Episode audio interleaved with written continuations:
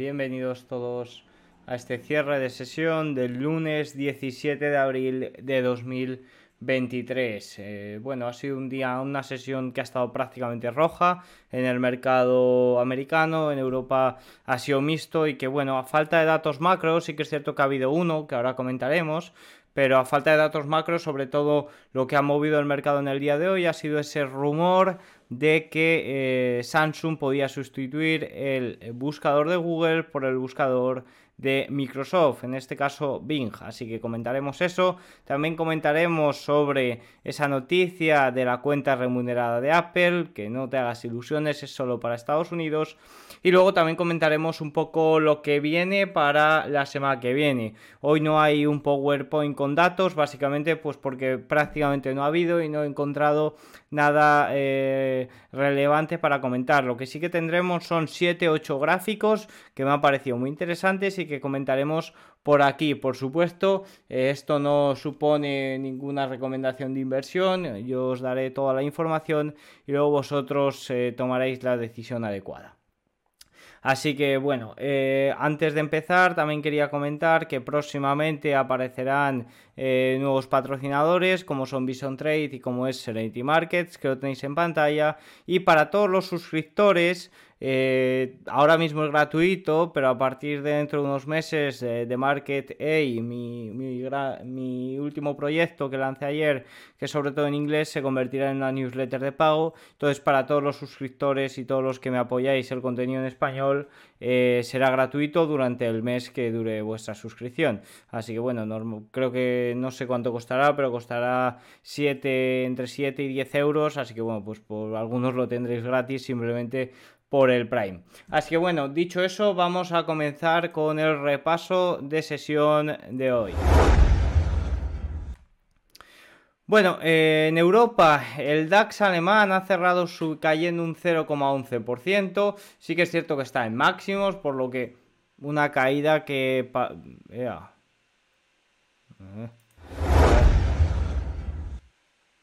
Ok, vale, perdonad, eh, cosillas de principiante en Twitch, ya estamos por aquí.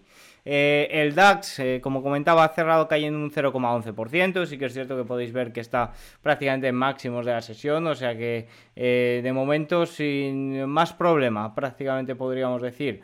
Está en máximos, buen comportamiento y sí que es cierto que, bueno, precaución como con todo, pero a la hora de entrar, stops ajustados y tratar de buscar buenas oportunidades porque Europa la verdad que ahora mismo es donde nos las está brindando. Luego comentaremos un dato, sobre todo de Alemania, que bueno, pues puede afectar a futuro, pero recordad, al final el mercado no es la economía, una mala economía, una mala perspectiva económica no tiene por qué tumbar al mercado como estamos viendo. Luego haré una reflexión sobre lo que creo que ha pasado en Europa y en especial en Alemania. El Eurostox también ha caído un 0,43, pero sigue bastante, bastante arriba, sobre todo por ese buen cierre del viernes.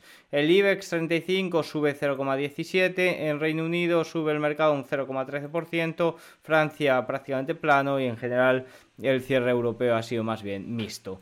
En Estados Unidos el Dow Jones se cierra subiendo un 0,33%, el S&P 500 otro 0,3%, el Nasdaq 0,12%, eh, pero no os confundáis, ha estado prácticamente toda la sesión en negativo. Se dice que a primera hora compran las manos pequeñas y a última hora las manos fuertes, ¿no? Pues ya van unas cuantas sesiones donde el cierre es más bien al alza o, eh, sí, sobre todo recupera lo perdido durante la sesión. El que ha estado prácticamente toda la sesión en positivo y vemos como no ha cerrado por encima del 1%, ha sido el Russell 2000. Hoy sí que parece que hemos visto una eh, entrada, de, una movimiento de dinero, un resguardo del dinero, estos valores de pequeña capitalización. Tanto el IWM como el IWO han estado en toda la sesión en positivo. Si nos vamos a las materias primas, tenemos como el petróleo ha caído un 1,95, que ha estado por arriba de la media de 200, fijaros, toda la sesión, pero vamos, toda la sesión, perdón, toda la noche, toda la madrugada aquí en España,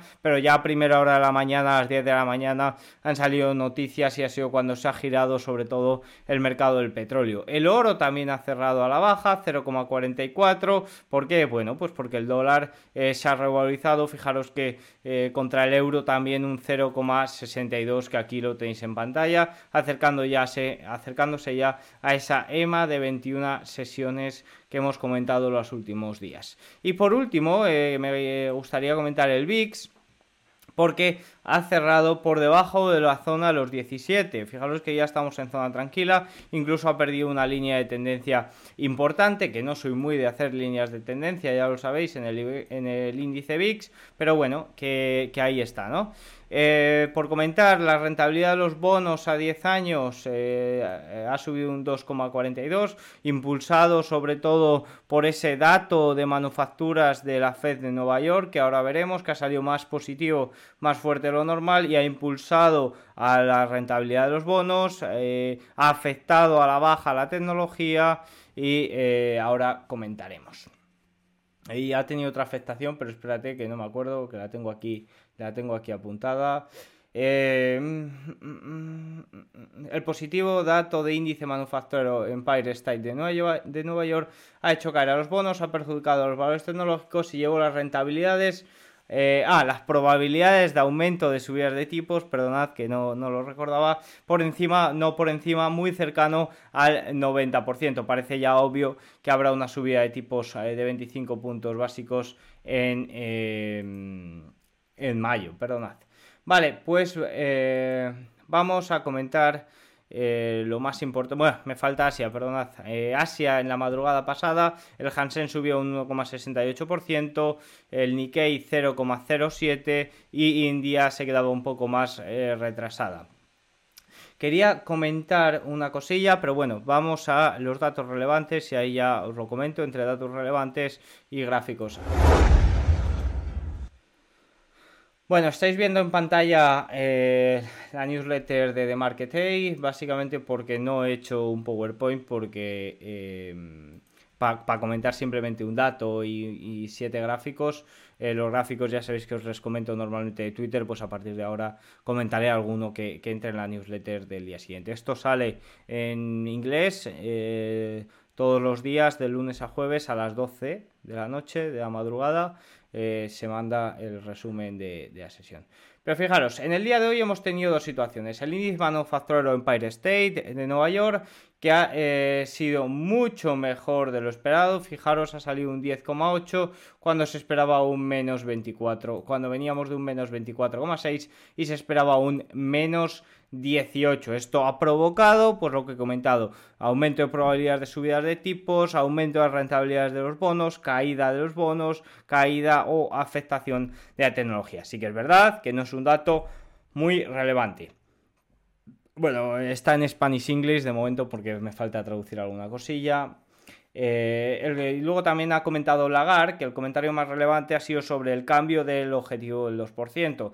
Eh, creo que ya sabéis que muchos hemos venido comentando que quizás habría que bueno, yo no estoy ni a favor, eh, quizás ligeramente sí, de aumentar ese objetivo de inflación, pues en vez del 2%, al 2,5% o incluso al 3%. Yo no es algo que quiera o no quiera, es algo que creo que los bancos centrales finalmente acaban haciendo en función de la deuda, eh, en función de mantener unos tipos de interés eh, por encima del 0% y demás. Y bueno, pues sobre eso ha comentado Christine Lagarde y ha dicho que una vez alcanzado el objetivo de inflación podríamos discutir, pero que de momento sigue siendo primordial lograr ese objetivo del 2% de inflación. Recordad que creo que ya lo he comentado varias veces, en la Reserva Federal el, objetivo de la Reserva Federal es eh, la estabilidad económica, la estabilidad de precios y el desempleo. Eh, un desempleo ajustado. En cambio, en el Banco Central Europeo el único objetivo que tiene es eh, la estabilidad de precios, que de momento ya veis cómo nos está logrando. Eh, recordad también, ya que comento la Reserva Federal y estamos hablando de datos, que... Em, em, ay, no sé qué iba a decir. Bueno, se me ha olvidado. Seguimos. Eh, respecto a los earnings, los resultados, fijaros que esto ha, sido, ha salido esta mañana antes de que presentaran datos pre y aftermarket que las 30, las 30 empresas que han presentado resultados, eh, sobre todo la semana pasada, el 90% ha batido el BPA, el IPS, la mayor estadística de sorpresas tras la primera semana desde al menos 2012. Esto se ha comentado en la mesa de trading de Bank of America. Tened en cuenta también que los analistas han recortado mucho las expectativas eh, de resultados, por lo que puede haber sorpresas a alza la mínima, pero ya recordáis que los grandes bancos presentaron unos muy buenos datos, JP Morgan subiendo un 7% el viernes y eh, sobre todo Em, eh, JP Morgan subiendo. Ah, y los headfans eh, entrando. Vale, respecto a esto que os quería comentar antes eh, de los bancos centrales, ya me ha venido a cabeza, os quería comentar que en la última reunión de... de en, las últimas actas de, subida de tipos se mencionó la palabra recesión leve para finales de 2023. Eh, que, bueno, que, ya está la palabrita en boca de, de funcionarios de la Reserva Federal. Ya sabéis que todo lo que dicen al final se acaba exagerando. Inflación transitoria, inflación estructural, eh, soft landing. Mm, eh, Silicon Valley Bank quebró. Em, recesión leve, bueno, pues vamos a ver qué, viene a partir de aquí. Así que bueno, eh, no ha habido muchos más datos en el día de hoy, así que no, me los puedo inventar, ¿no? Vamos a pasar con los gráficos eh, más relevantes que hay que comentar en el día de hoy. Perdonad si alguno comentáis en el chat, pero se me ha olvidado ponerlo aquí, así que no lo voy a poder leer. Eh, al, final, si hay algún comentario, lo leo. Como tampoco tengo ganas de responder nada hoy, pues así se queda. Ok, tengo siete gráficos a comentar. El primero, el gráfico muestra la valoración de los 11 sectores principales del mercado en relación con el S&P 500. Los valores energéticos son los más atractivos para Goldman Sachs. Se trata de un gráfico sacado de un paper de Goldman Sachs de Goldman Sachs, perdón, en el que se muestra, fijaros, la valoración de los principales eh, sectores del mercado y eh, se ve como el sector energético, fijaros aquí lo tenemos, sería el más atractivo pese a todo lo que ha subido.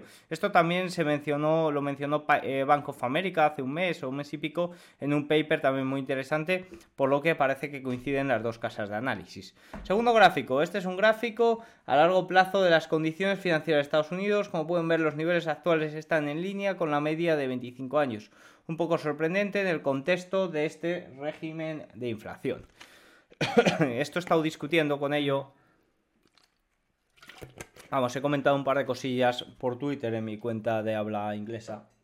Eh, con un perfil CFA, no sé. Al final la comunidad FinTweet de inglesa es bastante distinta a la española. Eh, me estoy tratando de adaptar. Así que bueno, pues ahí estoy discutiendo un poco porque como no me sigue nadie, pues tengo que comentar en algunos sitios. Si no, ya sabéis que yo no soy muy de comentar, yo a lo mío y tú a lo tuyo. Eh, tercer gráfico, transcurrida más de la mitad del mes de abril, no se han producido muchos despidos en el sector tecnológico. ¿Cómo se van a producir despidos en el, sector tecnológico si ya se han producido prácticamente todos, hijo? Eh, Silicon Valley ahora mismo allí no queda, no da de comer a los gatos callejeros de allí nadie, porque no hay nadie no hay nadie ya. Eh, se han dejado de ver trends en TikTok de gente que trabaja en LinkedIn, de gente que trabaja en Google, de gente que trabaja en Twitter, ya ni te cuento, porque en Twitter eh, queda una compañía muy, muy reducida. Pero bueno, que en general lo que voy es a que... Eh, sobre todo quiero que os quedéis con este gráfico que el sector tecnológico es un puntito dentro del mercado laboral estadounidense que ya visteis cómo fue cuando empezó todos los despidos y los datos de empleo hasta hace prácticamente dos semanas los subsidios nos han empezado a disparar por encima de los 200.000, ¿no? O sea que, bueno, que se frenen los datos, el, empleo del sector tecnológico no es nada relevante para el dato general de empleo. Eh, cuarto, la curva de rendimientos del Tesoro estadounidense vuelve a empinarse. El diferencial de rendimiento entre 2 y 10 años cae a, 61 a menos 61 puntos básicos. El nivel más bajo es de la crisis bancaria de marzo. Ya sabéis que estaba la curva totalmente invertida, se estaba desinvirtiendo, ya sabéis que cuando se desinvierte es cuando se produce la crisis, pero ha vuelto de nuevo a, ese, a esa tendencia invertida, ¿no? ni mucho menos había recuperado eh, la, tendencia normal, pero sí que iba, eh, parece que eh, en parte a recuperarla. Pero de nuevo se ha vuelto a empinar a la baja, por lo que mucho cuidadito, porque esto sí que nos puede indicar una recesión algo mayor. Eh, este gráfico pone de manifiesto que la energía... Ah, esto es muy importante, esto quería comentarlo. Este gráfico pone de manifiesto que la energía de las tres centrales nucleares cerradas en Alemania ha sido sustituida principalmente por centrales de carbón y que Alemania importa ahora más energía. Vale, este no es el gráfico. Eh, esperad que os le pongo en un momento. Vale. Dadme un segundo. Me da cosa que, os quedéis así en Twitch, pero luego veo a grandes streamers y, y, se callan la boca y la gente sigue ahí. Yo ahora mismo no tendré a nadie, como me he callado. Vale, este es el gráfico. Este gráfico pone de manifiesto que la energía de las tres centrales nucleares cerradas en Alemania, este fin de semana se han cerrado tres centrales nucleares en Alemania y ha coincidido con la apertura de una gran central nuclear, la más grande de Europa, en Finlandia, que aportará el 30% de la energía finlandesa. Esto hará, este, producirá estabilidad mayor estabilidad de precios y prácticamente una autoeficiencia eh, para el país.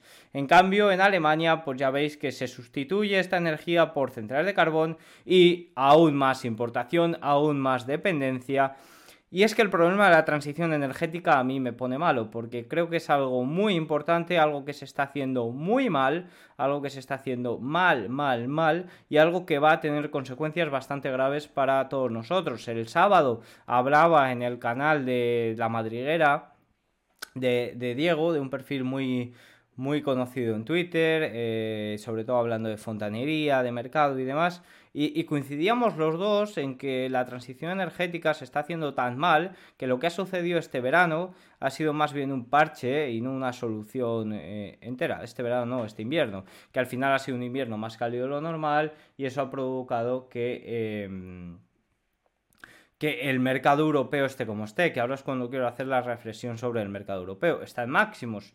Eh, sí, evidentemente, creo que nadie daba un duro, eh, o yo no lo daba, por lo menos ya no pongo la mano al fuego por otros analistas, no daba un duro por la recuperación que ha tenido eh, Europa. Fíjate que a mí me pones lo que pensaba hace un año y es cierto que he evolucionado muchísimo, que he crecido y aprendido muchísimo, pero creo que ni aun sabiendo lo que sea ahora, eh, te diría que Europa podría ser, eh, tener un buen comportamiento. Se ha visto muy beneficiada por los bancos, sí que es cierto que toda la crisis bancaria ha sucedido en Estados Unidos, pero en Europa, salvando casos concretos, Credit Suisse que ya venía de lejos, Deutsche Bank que ya venía de lejos, no ha habido una gran afectación y se ha visto muy beneficiado por la subida de tipos. Índices como el IBEX 35, eh, índices como el CAC 40 francés, también muy beneficiados por la industria del lujo, como es Louis Vuitton. Mm, la verdad que la recuperación ha sido bastante grande y sobre todo que eh, la primavera pasada estábamos ante un pánico energético totalmente desmedido, yo pienso. Eh, fijaros que en otoño tuvimos barcos de gas ahí en la costa de Cádiz eh, aparcados, o sea que luego al final hubo un exceso, pues eso, prácticamente desmedido. Fue un pánico loco que impulsó los precios del petróleo, o sea, de la energía, impulsó la inflación eh, y, que, que, bueno, pues al final se ha, visto como realmente este año no era para tanto. Pero insisto, me parece que el problema de Europa sigue ahí, que este año se ha solventado, pero que sigue ahí y esto si no se soluciona y no tiene pinta de que nuestros gobernantes quieran hacer mucho por solucionarlo, sí que puede conllevar a un problema mayor en un futuro. Creo que en 2025 entra la nueva licuefacción de Qatar y demás. O sea que, bueno, pues espero que nuestros políticos eh, enfoquen eh, todo un poco para la recuperación en ese sentido. Eh, repito, lo dudo, viendo solo cómo, cómo, están actuando en política monetaria, lo dudo. Más comentarios de gráficos. A más largo plazo, durante el resto de este año y el próximo, el gasto discrecional seguirá sufriendo. Recordad, empresas discrecionales, por ejemplo, Amazon eh, Meli en, Sudamérica, Alibaba, ya que los costes esenciales como la energía y las hipotecas siguen subiendo. Eh, esto nos quiere decir que más dinero va a irse, el dinero de los hogares va a irse más al consumo defensivo, a energía, al pago de hipotecas y no tanto al consumo discrecional como también pueden ser eh, compañías como Lulu, me viene a la cabeza, de ropa y demás. La fuerte caída de la asequibilidad, ojo qué palabra, eh, asequibilidad de la vivienda es un augurio, ojo, vaya traducción, eh, eh, castellano antiguo, para las ventas minoristas. Y bueno, aquí tenemos el gráfico. Si se observan las recesiones anteriores, el sector minorista en el que más ha caído por término medio en los, en los seis meses posteriores al inicio de una recesión. Conclusión,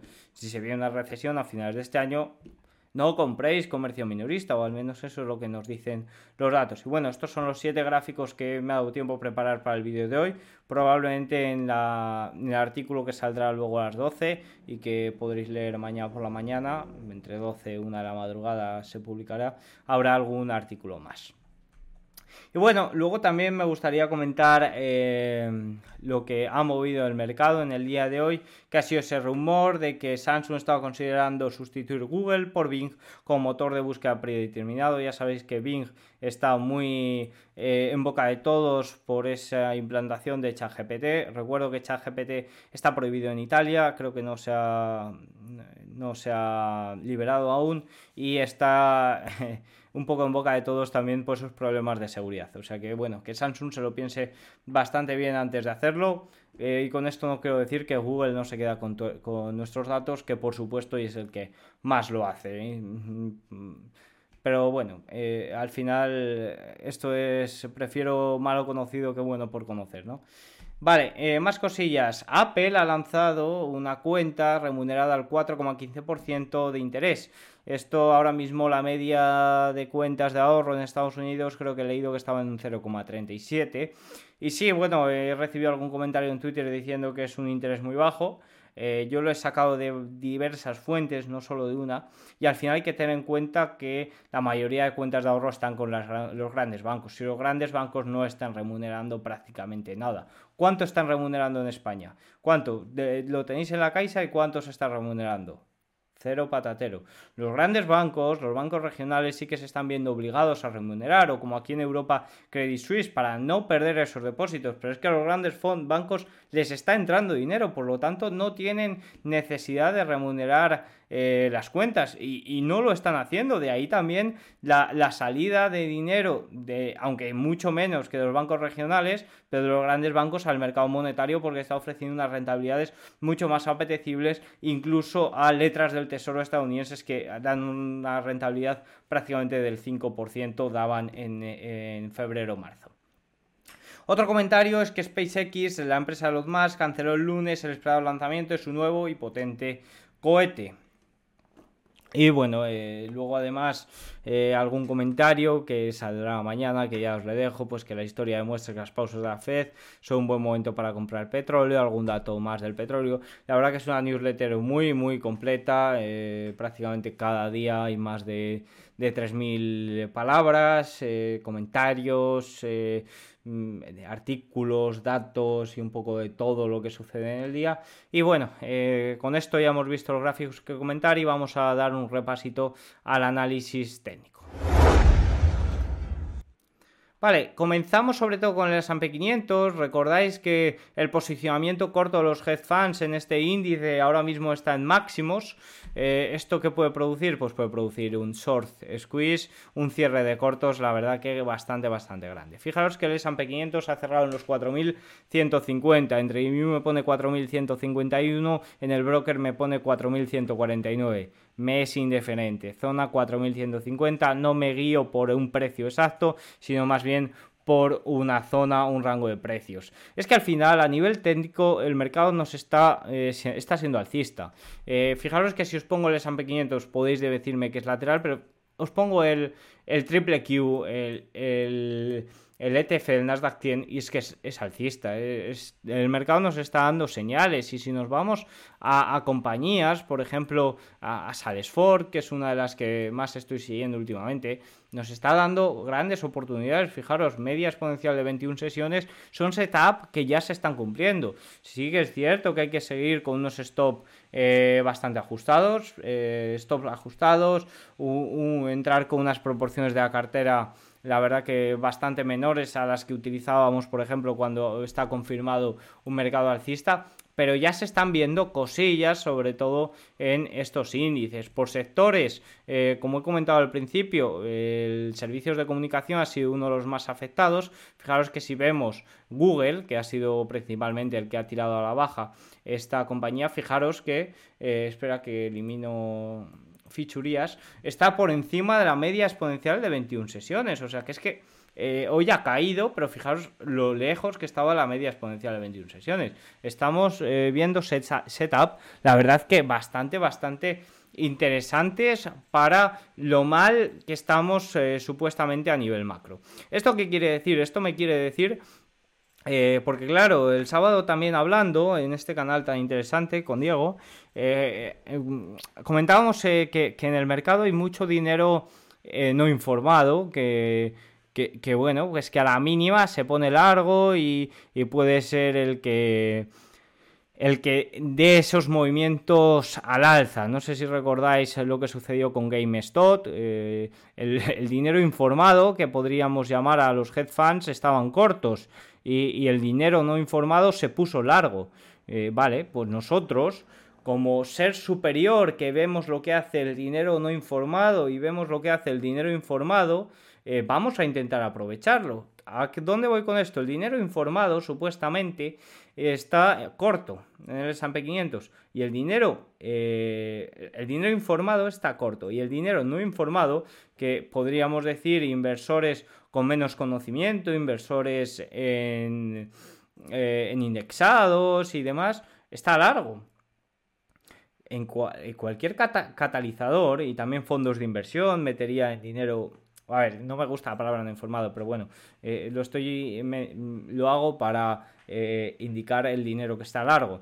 Nosotros deberíamos de aprovechar este movimiento que se puede, producir eh, en caso de que haya un catalizador. ¿Qué puede ser un catalizador en este momento? Yo creo, pues unos datos de IPC que sigan cayendo bastante, eh, una pausa de, la de subida de tipos de la Reserva Federal, una disminución de las probabilidades de subidas de tipos para junio, un aumento de las probabilidades de bajadas de tipos antes de final de año, una entrada o una confirmación de entrada en una recesión leve. Bueno, pues este tipo de cosas eh, podría ser un catalizador al alza que puede hacer provocar un cierre de cortos, la verdad que bastante grande. Pero también tenemos que ser cautos y tenemos que buscar oportunidades de inversión con un eh, stop bastante corto porque en caso de que haya un repunte de inflación, en caso de que salgan unos datos más fuertes de lo esperado como ha sido hoy el índice manufacturero eh, Empire State de Nueva York, bueno, pues puede producir un aumento de la rentabilidad desde los bonos,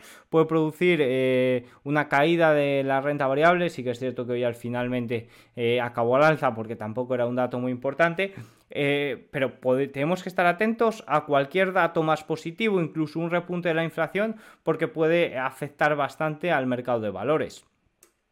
Por lo que eso es eh, mi comentario a nivel técnico. La verdad que hay poco más que comentar en el día de hoy. Los lunes suele ser un día bastante tranquilito. Fijaros el oro por encima de la zona de resistencia 1980, eh, por encima de la media exponencial de 21 sesiones. Sí que es cierto que ha perdido la zona de los 2.000 dólares, pero ya veis que está en máximos prácticamente de su historia. Estaría bien que consolidara por aquí un poco más de tiempo antes de tratar de atacar esos máximos. Y bueno, eh, pues poco más que comentar en el día de hoy. El dólar eh, subiendo 0,60 por debajo de esa media exponencial de 21 sesiones.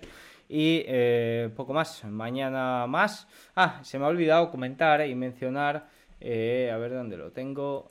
lo que va a suceder en el día durante la semana. Fijaros que esto está sacado de de Deutsche Bank, eh, que nos hacen un calendario un poco lo que va a suceder. Mañana tenemos la actividad comercial de servicios de la Reserva Federal de Nueva York. Hoy ha sido el de manufacturas, mañana será el de servicios más importante porque tiene mayor peso. El PIB del primer trimestre de China, producción industrial de marzo, ventas minoristas, todo esto de China, balanza comercial de la eurozona. De, los bancos centrales habrá Bowman, que tiene voto. Tendremos ganancias Johnson Johnson, Bank of America, Netflix, Goldman Sachs. Eh, mucha banca de inversión. Los grandes bancos comerciales fueron el viernes, eh, mañana tenemos banca de inversión. El miércoles tenemos IPC Reino Unido, eh, IPP también, índice de precios de la vivienda también el Reino Unido, cuenta corriente del Banco Central Europeo, Producto Industrial de Canadá y de Estados Unidos parece que nada. Tenemos la presentación de Tesla, tenemos la de ASML, también banca de inversión Morgan Stanley. El jueves tenemos perspectiva empresarial de la Fed, de Filadelfia. Eh, y bueno, pues más, más cosillas tenemos por aquí y sobre todo lo más importante que presenta Taiwan Semiconductor. Al final eh, prácticamente la semana va a estar marcada por estas, estos datos, sobre todo muy importante banca inversión, Tesla, Netflix, que moverán bastante el mercado. Poco más tengo que comentar, muchas gracias a todos los que estáis ahí, tanto en Twitch como en YouTube, y nos vemos eh, mañana. Chao, adiós.